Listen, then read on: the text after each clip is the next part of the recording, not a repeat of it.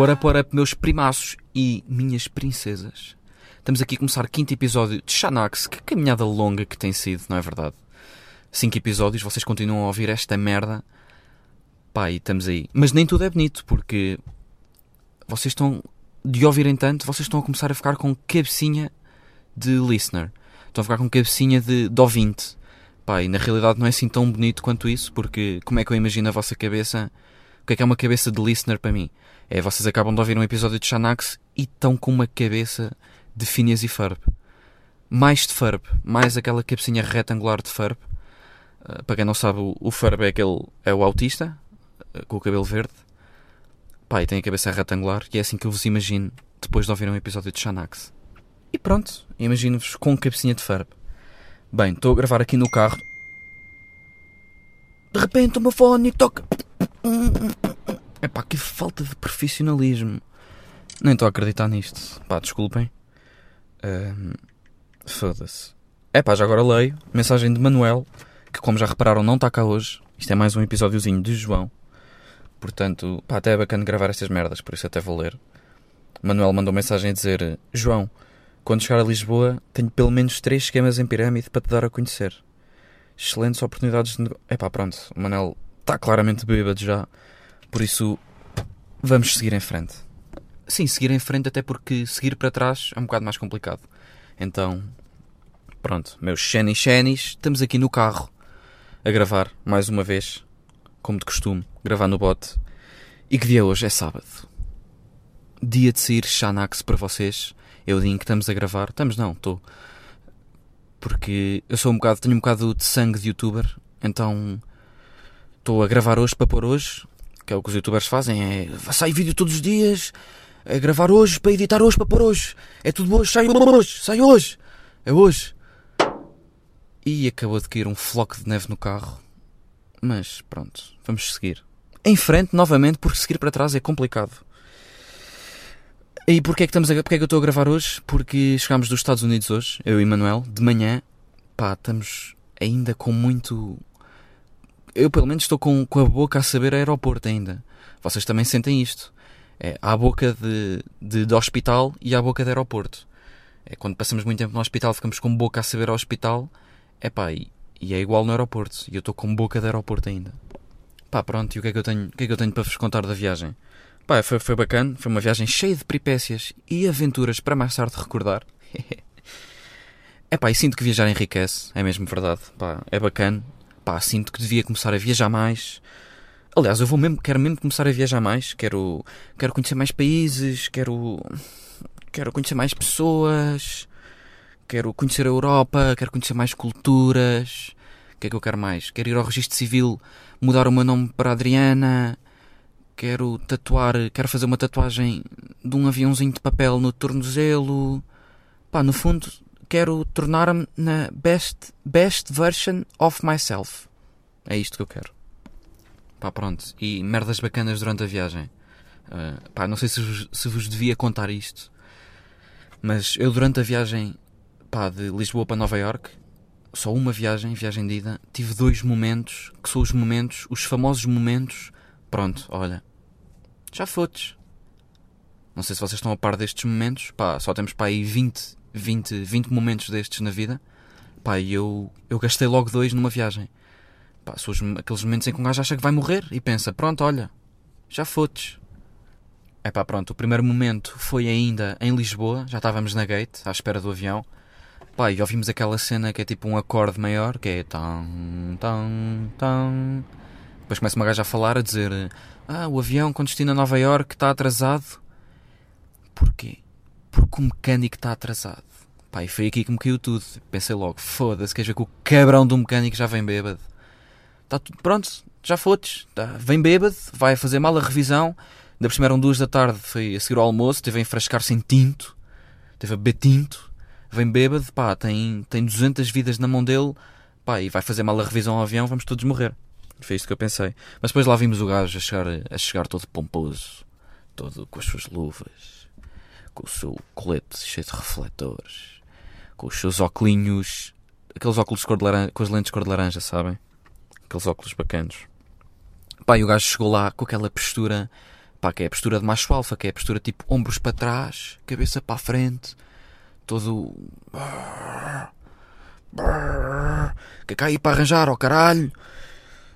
Uns motores, ó oh, caralho. Dá-me lá qualquer coisa para arranjar, umas correios de distribuição, ó oh, caralho.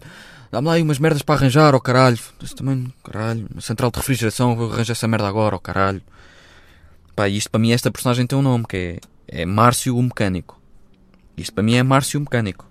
Que não é um mecânico qualquer. Márcio o Mecânico, pá, já é um mecânico com estatuto. Já usa aquela, aquela bota Caterpillar. Pá, já, já, pá, manda nos outros mecânicos todos. Estão lá mecânicos com, pá, que são tipo minions. Os outros mecânicos são os minions dele. Tipo, estão de jardineiras, são amarelos por causa do capacete, capacete amarelo. Pai, tem botas da Primark. O Márcio Mecânico não é assim. Já, é um, já, já tem um certo pedigree no mundo da mecânica, o Márcio. Pronto, mas este foi o primeiro momento. E o segundo momento foi nesta viagem ainda, foi mesmo a chegar a Nova York. Estávamos tipo uma hora de Nova York, estávamos no avião. Pai, foi a segunda vez em que eu pensei, pronto, olha, olha, já fotes. Porque uh, o comandante começa a falar, a dizer que vamos passar por uma zona de turbulência, para apertar os cintos.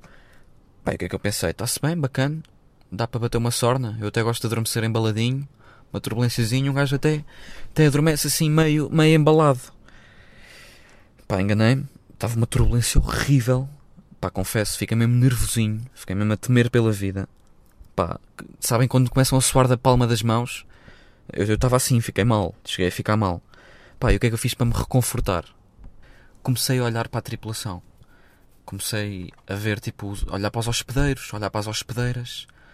Pá, e pensar que, ok, estes gajos sabem perfeitamente o que fazer. Tipo, em caso de emergência, sabem perfeitamente o que fazer. Não vai acontecer nada. Estes gajos são profissionais disto.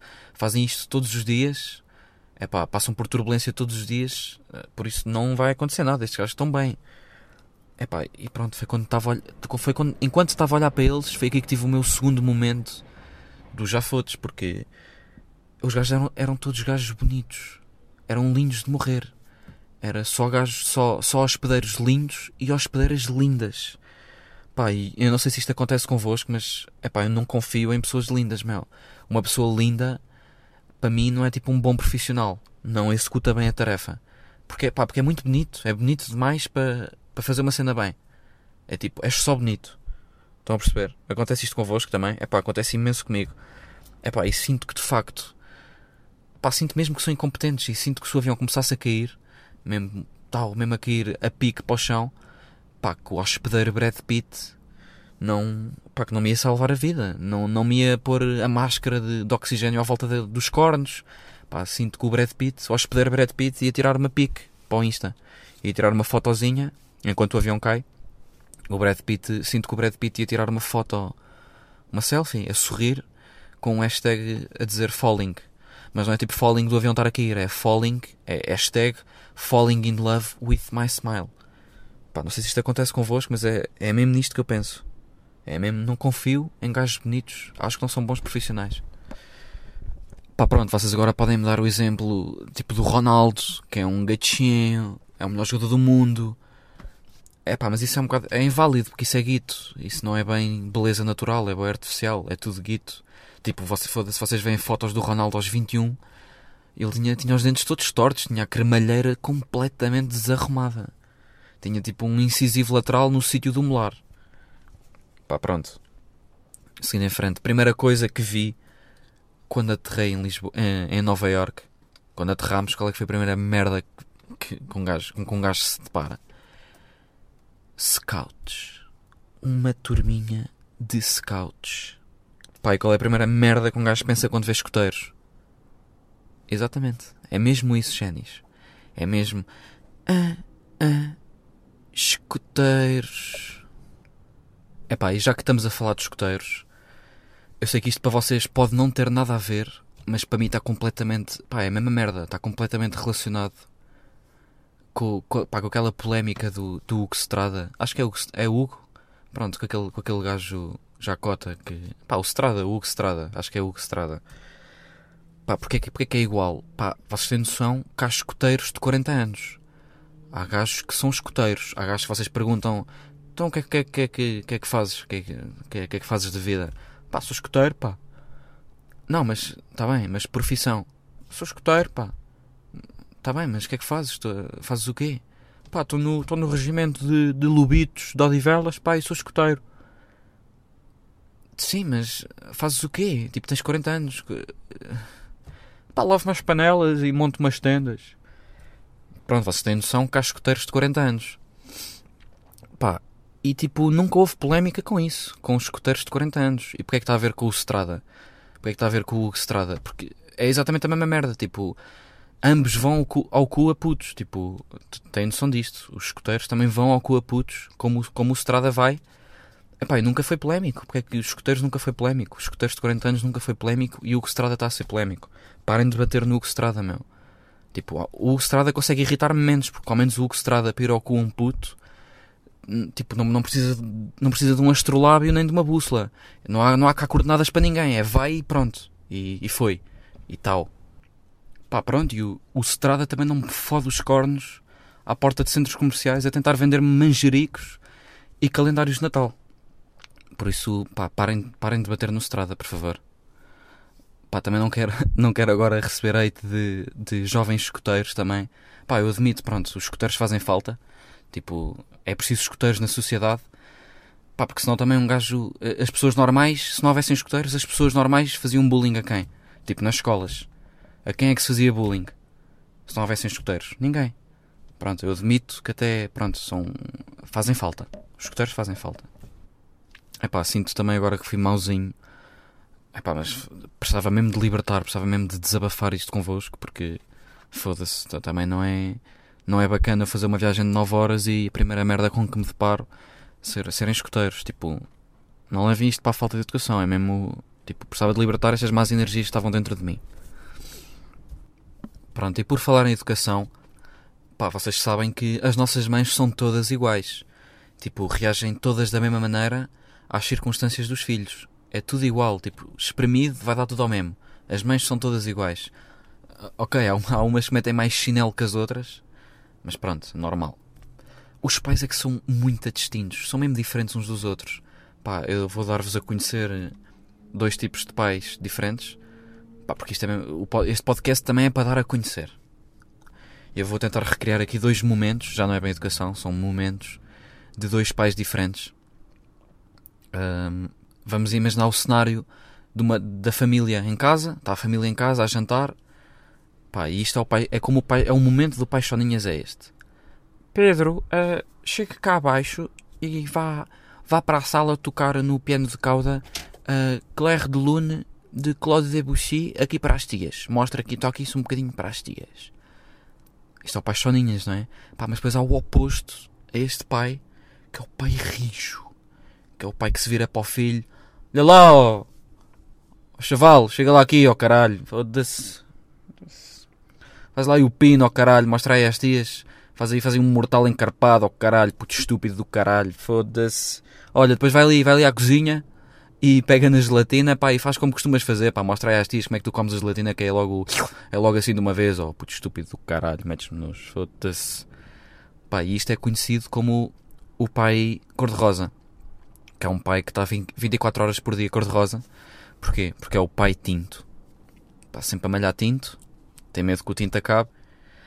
E isto é conhecido também, este pai é, é apelidado também como Márcio o Mecânico. Vocês não estavam a par desta. Que também pode ser apelidado, pode ser hum, o pai cor-de-rosa e pode ser o pai Márcio o Mecânico. E é isto, maltinha. Vamos dar por concluído o quinto episódio de Xanax.